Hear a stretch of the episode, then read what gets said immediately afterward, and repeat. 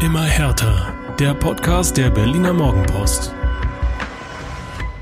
Jetzt wird's ernst. Und zwar so ernst wie noch nicht einmal in dieser Saison. Und damit hallo und herzlich willkommen zur neuen Folge Immer härter. Mein Name ist Inga Bödeling. Mir gegenüber steht der Kollege Michael Färber. Und wir wollen euch einmal mitnehmen in dieses, ja, wichtigste Spiel der Saison, das am Montagabend in Hamburg auf Hertha BSC wartet. Fabi, wie ist deine Stimmungslage? Äh, ja, hallo Inga, hallo Berlin, hallo ihr da draußen. Ich, ähm, ich möchte mal sagen, es ist das wichtigste Spiel der Vereinsgeschichte. Ja, ähm, nicht nur der Saison, sondern auch der Vereinsgeschichte, ähm, weil äh, was so ein Abstieg bewirken kann, ähm, welche Konsequenzen er nach sich ziehen kann. Ähm, ich glaube, das hat ausgerechnet der Gegner HSV in den vergangenen vier Jahren ähm, offenbart. Insofern, ja, wie meine Gemütslage ist, ähm, schwer zu beschreiben. Also ich hatte vor dem Hinspiel eigentlich überhaupt kein Gefühl zu diesem Spiel. Aber nach den 90 Minuten vom Donnerstag, ähm, fällt es mir schwer, irgendwas Positives zu finden, das muss ich ganz ehrlich gestehen. Damit warst du oder bist du auch definitiv nicht alleine. Wenn ich so auf dem Heimweg vom Stadion am Donnerstag in die Gesichter geblickt habe, habe ich sehr viel Niedergeschlagenheit, Fassungslosigkeit und äh, Frust und auch teilweise tatsächlich ein paar Tränen gesehen. Also ja, die Gefühlslage im Hertha-Kosmos ist nicht die allerbeste. Ähm, darüber werden wir natürlich sprechen, genauso wie über die Ausgangslage vor dem Rückspiel am Montagabend. Äh, wir geben ein kleines personelles Update, ähm, reden über die psychologische Gemengelage, die dieses Duell jetzt noch mit sich bringt und äh, auch über die Bedeutung des Abstiegs, der ja eventuell tatsächlich auf Hertha zukommen könnte. Aber ganz am Ende haben wir auch noch einen kleinen Mutmacher. Also schön, schön bis zum Ende hören. Ja, sehr gut. So, Fabi. Ähm, ich habe es gerade gesagt, Donnerstagabend äh, das Hinspiel 0 zu 1 durch ein, wie die Protagonisten nachher zu sagen pflegten, Eiertor von Ludovic Reis in der 57. Minute.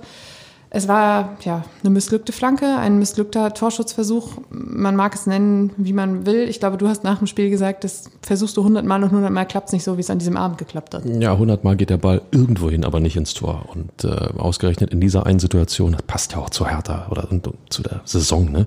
Äh, ausgerechnet in diesem Spiel, in, in diesem Hinspiel, wo du ja eigentlich vorlegen wolltest, wo du dokumentieren wolltest, du bist der Erstligist, du bist die bessere Mannschaft, du, du wirst in der Bundesliga bleiben ja, fängst du dir ein Tor ein, was ähm, der Kollege Reis wahrscheinlich einmal in seinem Leben schießen wird. Ähm, total unglücklich. Ähm, Torwart Christensen sieht auch, weil ich den Begriff gerade benutzt habe, ähm, auch unfassbar unglücklich aus. Ähm, natürlich, äh, wenn man diese Szene sieht, ist man sofort geneigt, ihm irgendeine Mitschuld auch mit anzudichten. Aber ähm, die Frage ist dann immer, was soll er machen? Er steht er steht im Endeffekt bereit dafür, wenn die Flanke direkt in den Strafraum kommt, eventuell rauszugehen, einzugreifen, den Ball abzufangen. Bleibt er auf der Linie stehen, macht er das nicht und die Flanke kommt tatsächlich als Flanke. Nö, warum geht er nicht raus? So steht er da, das Ding wird lang und länger, er streckt sich, kommt nicht ran und das Ding patscht gegen den Innenpfosten. Ähm, eigentlich ein schönes Tor beim Versuch, es objektiv zu betrachten, aber ähm, na klar, aus blau-weißer Sicht ähm, eine Vollkatastrophe. Felix Magath hat sofort den gesamten Druck und die gesamte Verantwortung von Christensen genommen, der natürlich sein allererstes Spiel im Hertha-Trikot für die Profis gemacht hat und für Marcel Lotka reingekommen ist, für den es am Ende dann ja nicht gereicht hat. Ähm, das war, glaube ich, aber auch so ein bisschen so ein, ja, so, so, ein, so ein kleiner Trick, um zu zeigen, okay, wir brauchen jetzt hier nicht auch noch irgendwie eine Diskussion darüber, ob dieses Tor hätte vermeidbar sein können oder nicht ähm, weil es geht halt jetzt an dieser Stelle einzig und allein darum, die ganze Diskussion oder diese ganze Situation im Rückspiel irgendwie zu lösen. Und dafür braucht es einen Sieg mit zwei Toren Differenz. Fabi, packt Hertha das?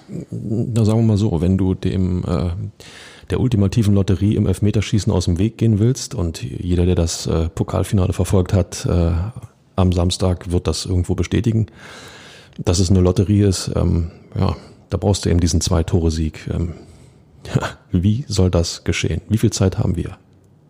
Ähm, grob gesagt wahrscheinlich noch so ungefähr. Genau, ja. ähm, zu wenig, um, um auch irgendwie nur irgendetwas zu konstruieren. Äh, nein, also Scherz beiseite, ähm, Endzeitstimmung äh, wollen wir hier nicht verbreiten, aber ähm, mir fällt es schwer, irgendwo irgendetwas zu generieren, was mir sagt, dass ähm, Hertha zwei Tore mehr schießt als der HSV.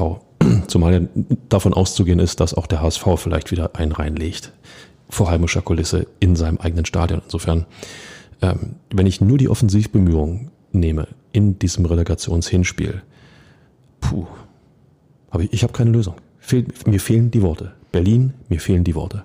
Felix Magath hat am Donnerstagabend gesagt, wir haben ja jetzt noch drei Tage Zeit, offensiv zu üben. Was soll er, was soll er auch sagen?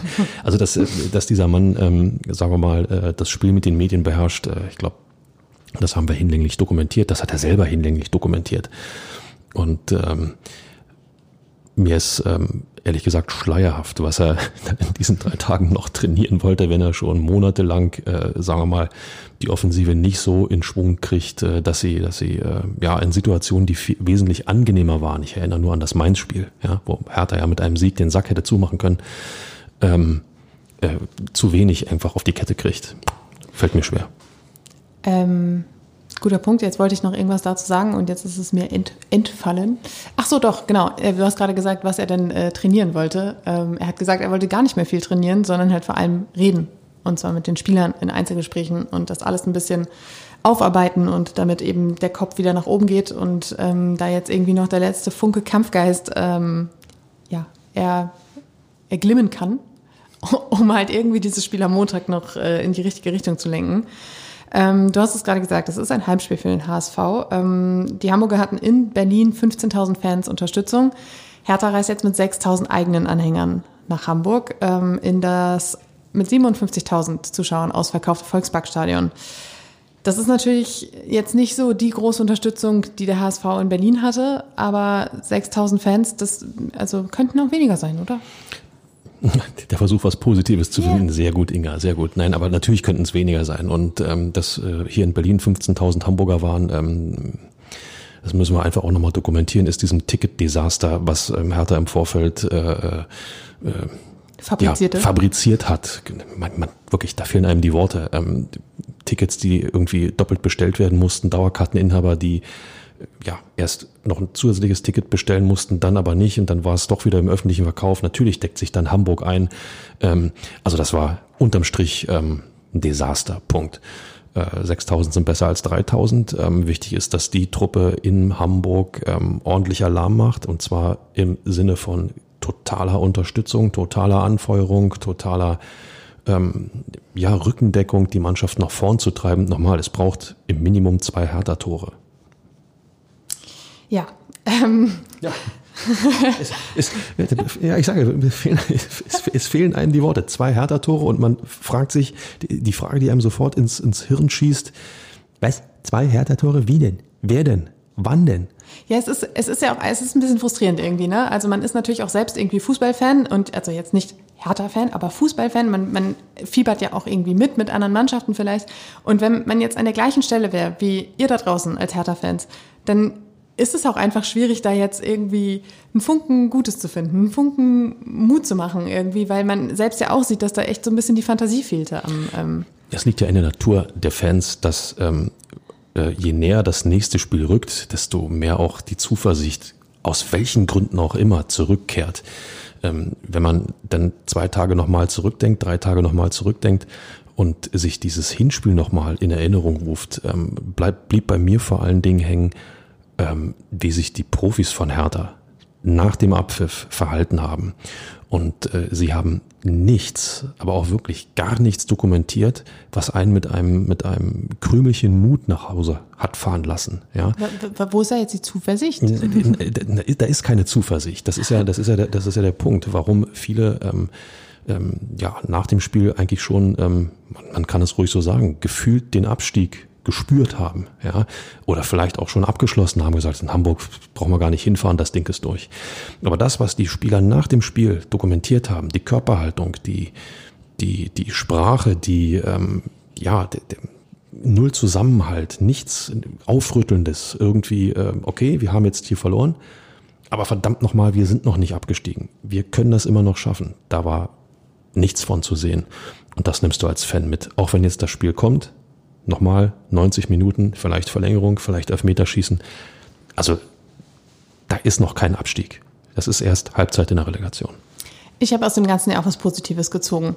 Und zwar hatte man, finde ich, im Hinspiel das Gefühl, dass Hertha mit dieser Favoritenrolle, die ihn ja automatisch durch die Liga-Zugehörigkeit halt zugewiesen wurde, ähm, überhaupt nicht klarkam. Und genau jetzt hat man den, den Faktor, dass es einfach umgedreht ist. Der HSV hat gewonnen, die feiern sich in Hamburg schon gefühlt als, als Bundesligist, da herrscht so eine Euphorie. Dagegen Kontrastprogramm in Berlin, Niedergeschlagenheit, Fassungslosigkeit, der Abstieg ist gefühlt schon längst sicher. Ich habe mir jetzt so, als ich mir diese Gemengelage angeschaut habe, gedacht, okay, vielleicht kommen sie mit dieser Rolle in Westend einfach besser klar. Sie können sagen, gut, wir sind jetzt gerade der Underdog, wir haben nichts mehr zu verlieren, das hat Felix Magath auch so gesagt, es gibt jetzt nur noch was zu gewinnen. Ja, also, wer weiß.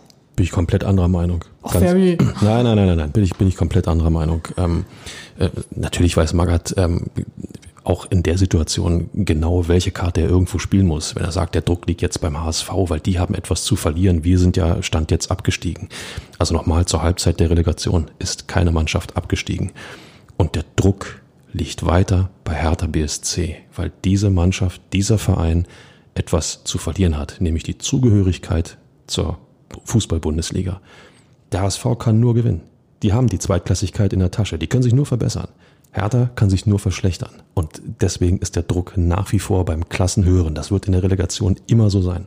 Aber ich habe zum Beispiel das Gefühl, dass durch die Art und Weise, wie sie sich nach Spielende gezeigt haben, eben genau diesen Druck jetzt nicht mehr verspüren, beziehungsweise dass dieser Druck nicht mehr so präsent ist, weil sie die erste, das, das Hinspiel jetzt einfach schon in den Sand gesetzt haben. Und ähm, in dieser Saison war es sehr, sehr häufig so, dass Hertha genau dann, wenn die Erwartungen richtig gering waren, ganz gut aufgetrumpft hat. Ich erinnere mich an das Spiel vor Rückrunden, äh, Hinrundenende gegen Dortmund, 3 zu 2. Keiner hatte mit diesem Verein gerechnet nach dem 0 zu 4 gegen äh, Mainz. Dann das, das Spiel gegen Hoffenheim, das erste Spiel von Felix Magath, 3 zu 0. Keiner hatte irgendwie mehr einen Pfifferling auf diese Mannschaft gegeben. Und dann zum Saisonende, als es darum ging, okay, jetzt können wir es reißen, da ging es wieder gar, da ging wieder gar nichts, da gingen die Schotten dicht und dann, dann war es das. Als, als würde wirklich der Druck plötzlich bei allen zu Ausfallerscheinungen führen. Genau. Und nach dem 1 zu 2 gegen Mainz zeigst du im nächsten Heimspiel eine Leistung, die ähm, ja im Minimum oder maximal, so muss es heißen, maximal ähm, genauso schlecht war. Ja, weil da der Druck auch wieder so groß war, mit dem sie nicht umgehen können. Aber äh, nach dem, nach dem, äh, nach der Mainzer Niederlage bist du ja genau an dem Punkt, wo du sagst, jetzt äh, sind sie am Boden, jetzt ist der Druck da, jetzt käme eigentlich diese Trotzreaktion. Ich klammer das Dortmund-Spiel oder das Spiel in Dortmund mal explizit aus. Ich meine, in Dortmund irgendwas zu holen, ähm, bei allem Respekt, da scheitern andere Mannschaften. Insofern, ähm, das wäre nur wirklich eine Sensation gewesen, das klammer ich aus. Aber äh, wenn du mir sagst, dass äh, immer, wenn die Mannschaft ähm, das äh, vermittelt hat, das war es eigentlich, tiefer kann es nicht mehr gehen, ähm, dann hat sie großartige Siege gefeiert. Das war jetzt nicht der Fall. Ich habe jetzt auch nicht von Trotzreaktionen gesprochen. Nein, nein, das also, habe ich gesagt. Trotzreaktionen, die kann diese Mannschaft nicht. Da bin ich mir recht sicher, ähm, weil sie halt diesen Schalter einfach nicht umlegen kann und sagen kann, jetzt machen wir das erst recht. Das haben wir jetzt gesehen in, der, in, in dem Endspurt. Aber was diesen Liga-Endspurt jetzt von diesen anderen Situationen, beispielsweise vor dem Hoffenheim-Spiel und vor dem Dortmund-Spiel unterschieden hat, war die Tatsache, dass der Druck halt einfach so groß ist. Und der Druck ist jetzt gerade im Saisonfinale ja mit jedem Spiel nur noch größer geworden. Und damit ist einfach gar keiner mehr klargekommen. Und du hast, auch das darf man nicht vergessen, du hast immer noch eine Anzahl von Spielen dann in der Hinterhand gehabt. Ja, ja. Nach dem Hinrundenfinale sind es noch 17 Spiele, die du spielen kannst. Nach dem Hoffenheim-Spiel waren es noch, ich muss jetzt lügen, ich weiß jetzt nicht genau, an welchem Spieltag es war, aber. Ich glaube, es waren noch acht Spiele von. Genau, dann sind es auch, dann sind es auch noch mal acht Spiele. Da kann noch unfassbar viel passieren. Du hast jetzt eine Partie, eine. Nicht zwei, nicht drei, eine. Einmal 90 Minuten. Vielleicht 120. Da gibt es keine, nächste Chance, neue Chance, vielleicht geht danach noch was. Montagabend. Montagabend wird der Schlussstrich gezogen. Und ähm, für mich haben die Spieler nach dem Hinspiel dokumentiert, so, wie sagt man so schön, mental. Ja? ja. Mental haben sie dokumentiert. Ja, eigentlich ist der Schlussstrich schon heute am Donnerstagabend gezogen. Und das ist eine fatale, bei aller Enttäuschung, ist eine fatale Reaktion gewesen. Da, da bin ich total bei dir. Aber dadurch, dass die Gesamtgemengelage so gestrickt ist, dass man, ich meine, man hat es überall gelesen, überall gehört, der HSV fast schon durch, Hertha fast abgestiegen. Das geht ja auch an den Spielern nicht spurlos vorbei. Und dass deshalb man aber sieht, dass der Druck dann quasi vielleicht ein bisschen, also darüber ein Ventil findet. Das sehe ich halt irgendwie als, als Punkt, der vielleicht doch diese zwei Tore, die sie ja brauchen, hervorruft. Was mich ehrlich gesagt total wundert, ist, wie man in Hamburg mit der Situation umgeht. Ähm, diese, diese vollkommene Euphorie. Genau, genau. Man, man fühlt sich eigentlich schon jetzt in der ersten Liga. Man muss nur noch einmal ein Fußballfest gegen Hertha BSC feiern und dann ist man da. Ähm, das finde ich schon äh, sehr, wie soll man sagen, spannend und auch weit aus dem Fenster gelehnt. Ja, wenn man, wenn, wenn Trainer Tim Walter so sinngemäß äh, äh, zu verstehen gibt, ähm, wir wollen den Fans einfach nochmal einen tollen Fußballabend, ein tolles Fußballfest äh, äh, gönnen, präsentieren. Hört und, sich an wie das letzte Heimspiel, in dem Ja. es um nichts mehr geht. Genau, genau. Und, und dann feiern wir zusammen den Aufstieg in, der Bundesliga, in die Bundesliga. Ähm, das ist sehr weit aus dem Fenster gelehnt. Insofern, äh, das heißt ja auch, Hochmut kommt vor dem Fall. Ja, voll. Ja. Hey, positiv, Leute. Ich hoffe, ihr habt es vernommen.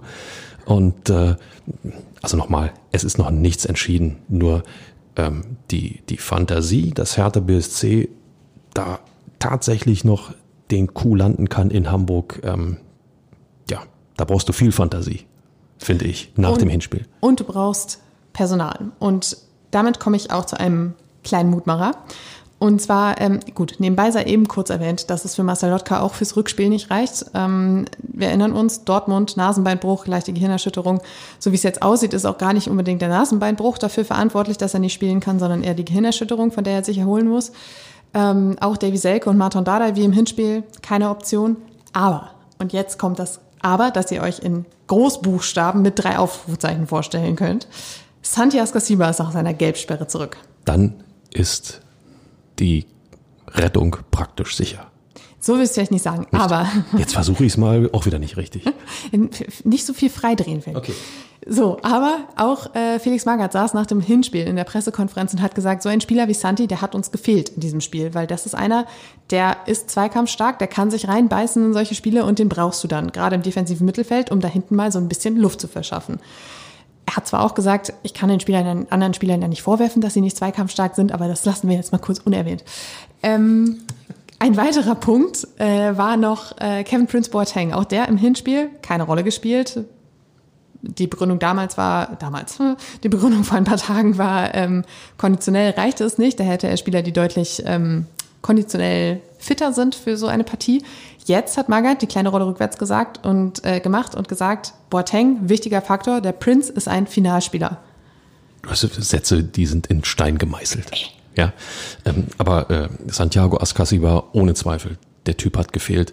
Ähm, wir haben es die vergangenen Wochen ja alle verfolgt. Ähm, wenn einer ja nicht die Ärmel hochkrempelt, sondern die Stutzen runterkrempelt und und einfach versucht, sich dagegen zu stemmen, ähm, dann ist es ähm, Santiago Ascasiba gewesen, der mit seinen Aktionen ja auch es dann immer wieder ja mal mehr, mal weniger geschafft hat, seine Mitspieler mitzureißen. Wenn man sieht, wie der, wie der Argentinier reingeht, äh, selbst äh, Mitte der zweiten Halbzeit zum Ende der Partie, sich, sich ähm, ja, ohne Rücksicht auf Verluste reinwirft in Schüsse, reinwirft in Zweikämpfe, das macht auch beim Mitspieler nochmal etwas. Und wenn es nur über diese Schiene ist, Moment doch mal, wenn der das macht, kann ich das auch. Das ist eine ganz banale, einfache Nummer. Aber du brauchst solche Vorkämpfe auf dem Platz, ist ohne Zweifel eine Verbesserung der Mannschaft, die in Hamburg auftreten wird. Und das, das ist jetzt auch gar nicht despektierlich gemeint, aber das ist halt ein richtiger Kampfzwerg, ein richtiger Wadenbeißer. Und genau diese Mentalität, du sagst es gerade, brauchst du. Und das ist auch die Mentalität, die ein Kevin Prince Boateng ausstrahlen kann.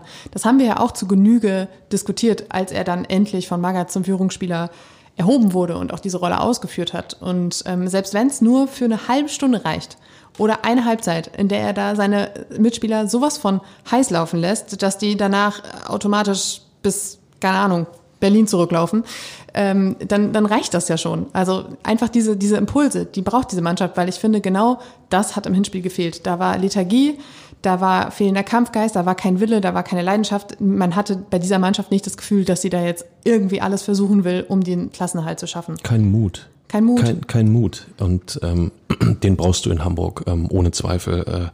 Äh, du kannst dich ähm, so aufstellen wie im Hinspiel, dann wirst du keine zwei Tore schießen und wirst absteigen. Oder du versuchst alles. Ja, man muss jetzt ja nicht von der ersten Sekunde an Harakiri spielen und mit irgendwie ähm, acht offensiven Leuten und äh, hinten sich total entblößen, um Gottes Willen.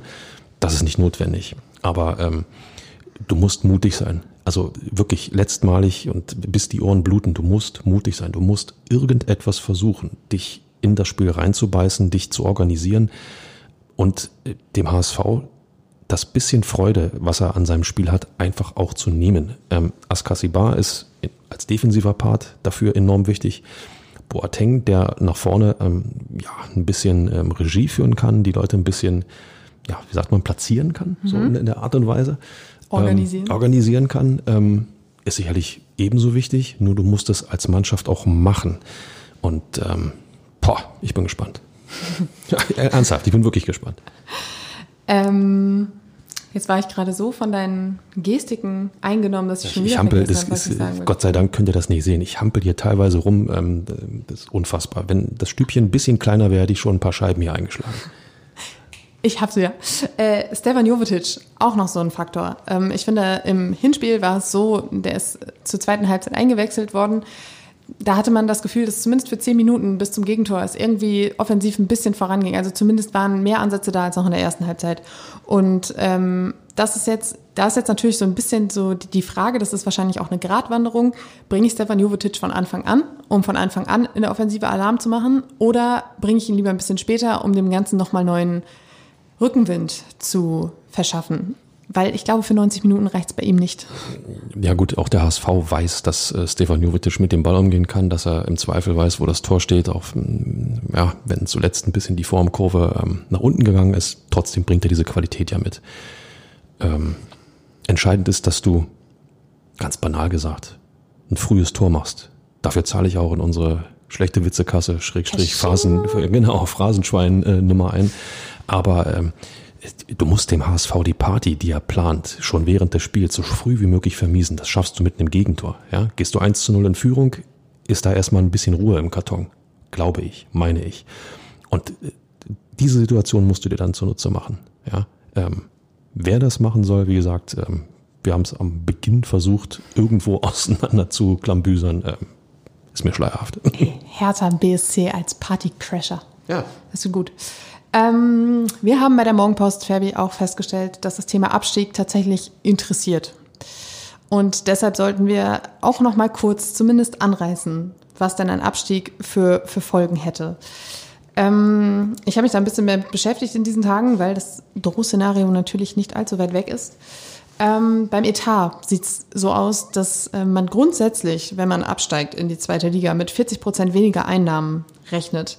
Das alleine zu sehen an den Fernsehgeldern, da müsste Hertha mit rund 20 Millionen weniger schon mal rechnen. Und äh, das allein aufgrund der Gleichverteilung, die da stattfindet. Die Frage ist, was ist mit Verträgen von Sponsoren? Gehen die mit in die zweite Liga? Sind die vielleicht dann niedriger dotiert? Das ist zu klären, genauso wie die Frage, was macht Lars Windhorst? Sagt er, ja, hey, komm, ich pumpe jetzt noch mal ein paar Millionen rein und dann äh, machen wir den sofortigen Wiederaufstieg und dann tun wir so, als wäre nichts gewesen. Er hat schon gesagt, weitere Millionen und die Zusammenarbeit hängen auch eng mit Werner Gegenbauer zusammen, beziehungsweise eben nicht mit Werner Gegenbauer zusammen. Er hat gesagt, ähm, weitere Gel weiteres Geld wird es nur geben, wenn Werner Gegenbauer nicht mehr an der Spitze des Vereins steht. Das wird sich alles am 29. Mai spätestens geklärt haben. Ähm, und das, was, was den Etat das bezieht sich ja auch auf den Kader. Ich meine, man muss ja auch erstmal ähm, erstmal gucken, welche Verträge gelten für die zweite Liga.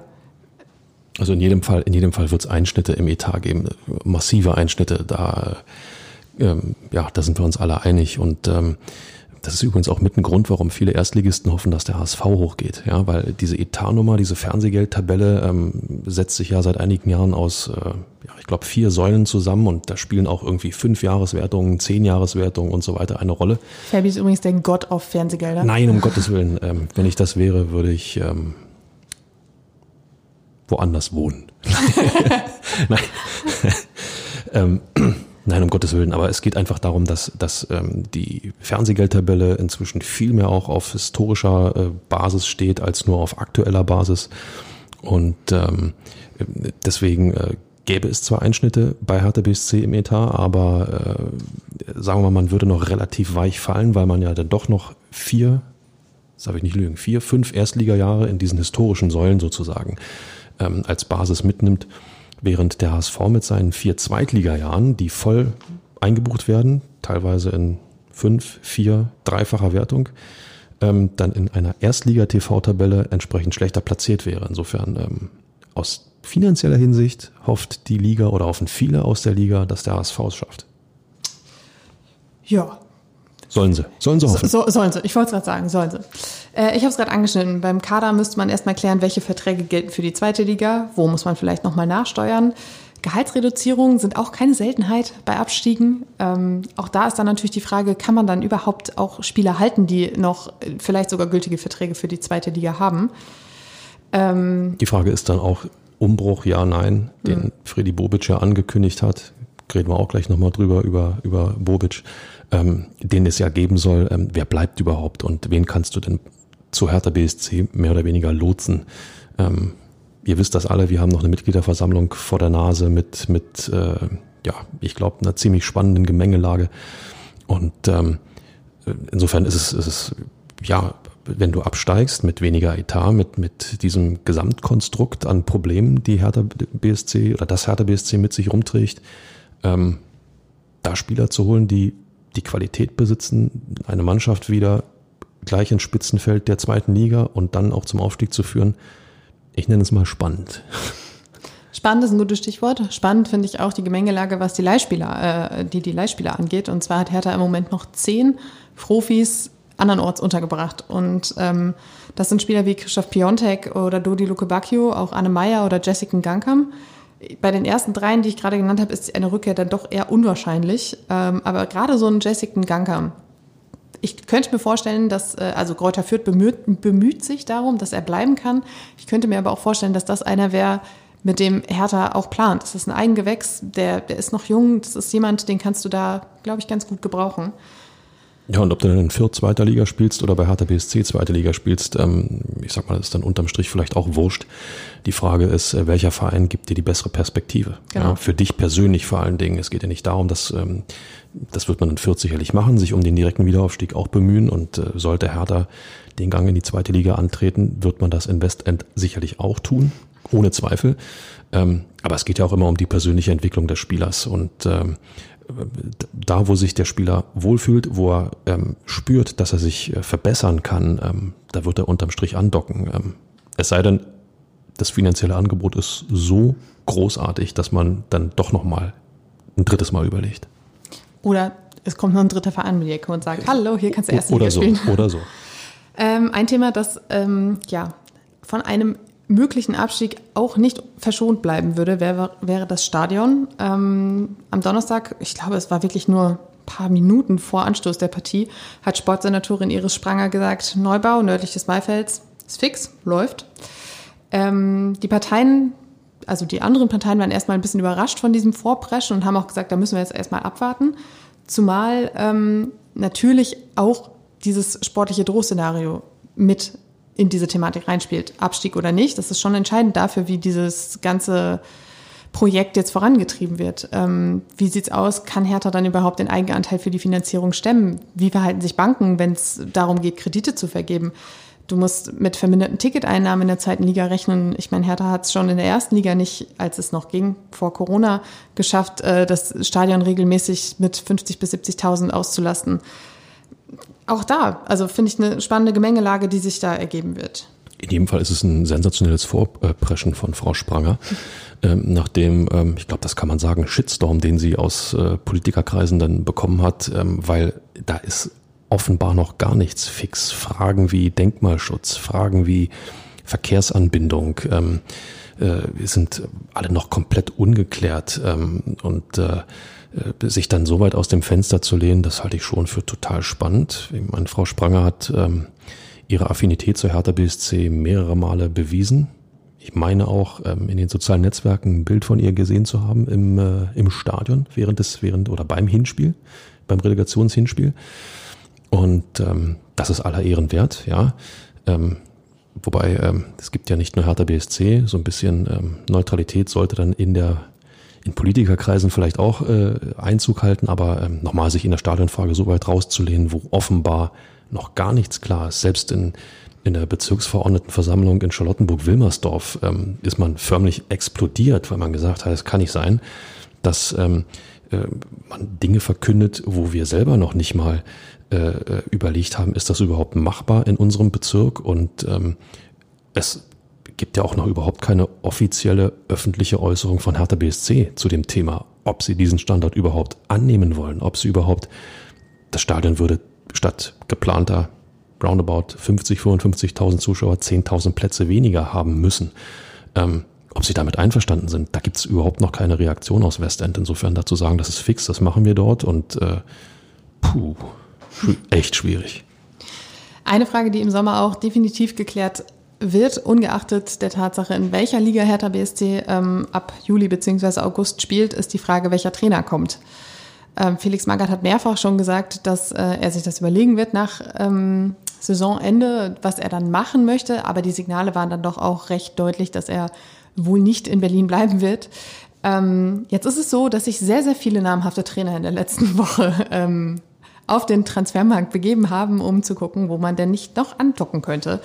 Tatsache ist aber auch, bei einem Abstieg hätte Hertha natürlich nicht die allerbeste Verhandlungsbasis, um ja vielleicht doch einen namhaften Trainer an Land zu ziehen. Es muss ja auch nicht unbedingt ein namhafter sein, aber zumindest einer mit Potenzial, der die wünschenswerte Stabilität und Kontinuität inklusive Entwicklung der Mannschaft ausfüllen kann.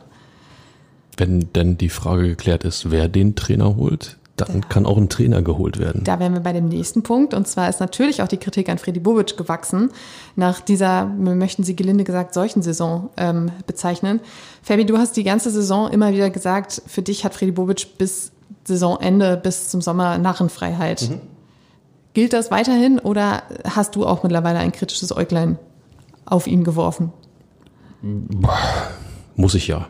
Muss ich ja. Wenn, wenn wir wenn wir bei der Trainerfrage sind, muss man das ja tun. Andererseits, ähm, ich sag, ich sag's immer wieder, äh, ähm, sich von Paul Dardai zu trennen, war die richtige Entscheidung. Der Zeitpunkt war falsch. Die nächste Frage ist, hätte man es im Sommer tun sollen? Wer wäre als Alternative da gewesen? Macht man es in der Winterpause? Wer wäre als Alternative da gewesen? Ähm, das ist mal leicht zu sagen, ähm, der muss weg und der Sportdirektor, Geschäftsführer Sport, Manager, egal wie man ihn nennen möchte, ähm, der muss das jetzt, der muss das jetzt machen, damit wieder ein neuer Zug äh, in, in den Verein, in die Mannschaft kommt. Ist immer eine Frage der Alternative. Dass Taifun Korkut vielleicht nicht die beste Wahl war, ich glaube, das wird Bobic selber, wenn auch nicht zwingend öffentlich, aber so doch für sich selbst verortet haben. Und ähm, äh, ja, Magger zu holen, haben wir dokumentiert als äh, alter Schleifer, Haudegen, der die Liga kennt, der weiß, wo er, wo er Truppen anpacken muss, um sie zumindest ein bisschen aus der Lethargie zu holen. Ähm, das hat er ja auch gezeigt. Ähm, aber da hat er, hat Bobic ähm, nicht die allerbeste Figur abgegeben, was den Kader eben angeht. Du kannst nicht 25 Spieler im Sommer oder meinetwegen 20 Spieler im Sommer und nochmal 10 im Winter austauschen. Du wirst nicht den entsprechenden Ersatz bekommen. Es gibt laufende Verträge. Ähm, du kannst nicht Spieler halten, die äh, per se jetzt Champions League oder international spielen wollen, trotz laufender Verträge, die du gerne halten wolltest. Ich glaube, er hat wenig, weniger falsch als richtig gemacht. Nee, weniger richtig. Nee, wie heißt es? Er hat mehr richtig als falsch gemacht. Ja. Tatsächlich. Er hätte, er hätte vielleicht, er hätte vielleicht noch einen Ticken mehr richtig machen können. Entscheidend ist eines. Bleibt er bei Hertha BSC, auch bei dem Abstieg, ist er aufgefordert, eine Mannschaft zusammenzustellen, die um den Aufstieg mitspielen kann. Da ist dann seine Expertise, seine Vernetzung in der Fußballbranche ähm, in höchstem Maße gefordert und daran muss er sich messen lassen. Im Endeffekt hat er in diesem Jahr noch sehr viel von dem verwaltet, was er im Sommer ja, übernehmen musste. Darf man ja nicht vergessen. Das stimmt, er musste sehr, sehr viel Chaos übernehmen und das irgendwie handeln. Andererseits ist er halt angetreten und hat gesagt, ich möchte hier Kontinuität und Stabilität bringen. Und ich finde, davon war nichts zu sehen in dieser Saison. Weder auf der Trainerposition noch im Kader, noch in allem, was, was drumherum passierte. Wir erinnern uns an Windhorst und Co. Das heißt, sein, sein primäres Ziel, seine primäre Zielvorgabe, die hat er sich ja selbst auch gesteckt, die hat er nicht erfüllt. Und deshalb ist, ist auch mehr als verständlich, dass Kritik aufkommt. Aber er stellt sich auch in der größten Not des Vereins ganz nach vorne in die erste Reihe als ähm, ja, Abfangjäger, Blitzableiter. Da bläst ihm der Wind gnadenlos volle Pulle ins Gesicht. Und da ist er sich nicht zu schade für, obwohl er bei Hertha BSC seit Saisonbeginn erst da ist, ein paar Monate stellt sich hin und sagt, ich stelle mich vor die Mannschaft. Natürlich muss ich das abfangen. Natürlich ist die Mannschaft aufgefordert, auch zu liefern. Aber er fängt vieles ab, um der Mannschaft die Möglichkeit zu geben, ähm, konzentrierter, ruhiger arbeiten zu können. Ähm, und ähm, sowas nötigt mir Respekt ab. Das muss er nicht tun. Ja. Ein erstes Zwischenfazit oder eine erste Zwischenbewertung seiner Arbeit wird sich auf jeden Fall daraus ziehen lassen, ob er mit Hertha in die zweite Liga gehen würde oder nicht. Ähm, auch das werden die nächsten Wochen und Tage wahrscheinlich sogar zeigen.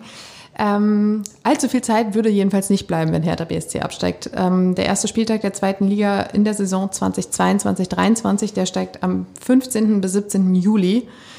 Äh, das sind jetzt noch gut sieben bis acht Wochen. Ähm, das heißt, die Bundesliga startet am 5. August. Das wären drei Wochen weniger Vorbereitung, in denen einiges passieren müsste bei Hertha. Eine definitiv spannende Zeit und wahrscheinlich kaum Zeit zum Durchschnaufen. so, Fabi, ich hatte es vorhin angeteasert.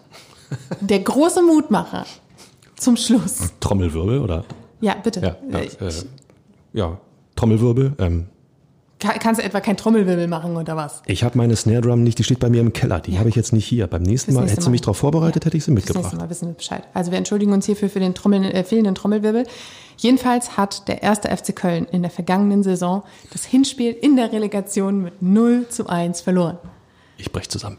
Und das Rückspiel ein 5 zu 1 Bei Holstein Kiel. bei Holstein Kiel. Er ist Und- auch Norden. So, und warum? Mit Recht. Weil Köln Friedhelm Funkel hatte. Ja, Siehst du, und Hertha BSC hat jetzt einen Felix Magath. so. Ähm, warte, mein Handy geht gerade. Eilmeldung. Äh, Blitztransfer bei Hertha BSC. Friedhelm Funkel löst Felix Magath ab. Ist doch jetzt die Relegation in trockenen Tüchern? Nein, natürlich ein Scherz. Aber äh, sie hatten Friedhelm Funkel und äh, Hertha BSC hat Felix Magath und ähm, ich halte den HSV für ein Häppchen stärker, als es Holstein Kiel vor einem Jahr gewesen ist. Gebe ich offen zu. Aber der SFC Köln jetzt auch, ne? Europa League und so, ne, Europa Conference League, aber nach Europa. Also sowas kann halt auch einen Auftrieb geben. Also wir, wir haben die Hoffnung jetzt noch nicht verloren. Vor allen Dingen schön, wie ich gerade sage, mein Handy rappelt und ich dann mit dem Papier rasche. Ja, fand ich auch schön. Herz, Ich herzlichen, herzlichen. Glückwunsch, Herr Färber. Willkommen im 21. Jahrhundert. oh Mann. So, ob wir in unserer nächsten Folge am 24. Mai sagen können, willkommen Hertha in der zweiten Liga oder hu, gerade noch mal gut gegangen, auf geht's wieder in die Bundesliga. Das ähm, wird der Montagabend zeigen. Äh, wir werden das natürlich für euch eng begleiten und dann detailliert aufarbeiten. Ähm, und dafür gibt's dann natürlich auch eine Sonderfolge am 24. Mai, weil wie soll es anders sein? Das können wir natürlich nicht erst Tage später in der Folge nach der Mitgliederversammlung besprechen. So, bis dahin heißt es für euch da draußen, tapfer bleiben, Daumen drücken. Daumen drücken, tapfer bleiben, die Hoffnung nicht verlieren und äh, für die, die im Stadion sind, volle Pulle Unterstützung. Nur so kann es gehen für die Mannschaft. Wir bedanken uns bei euch fürs Zuhören und ähm, wünschen euch einen hoffentlich entspannten Fußballabend am Montag und äh, sagen bis zum nächsten Mal.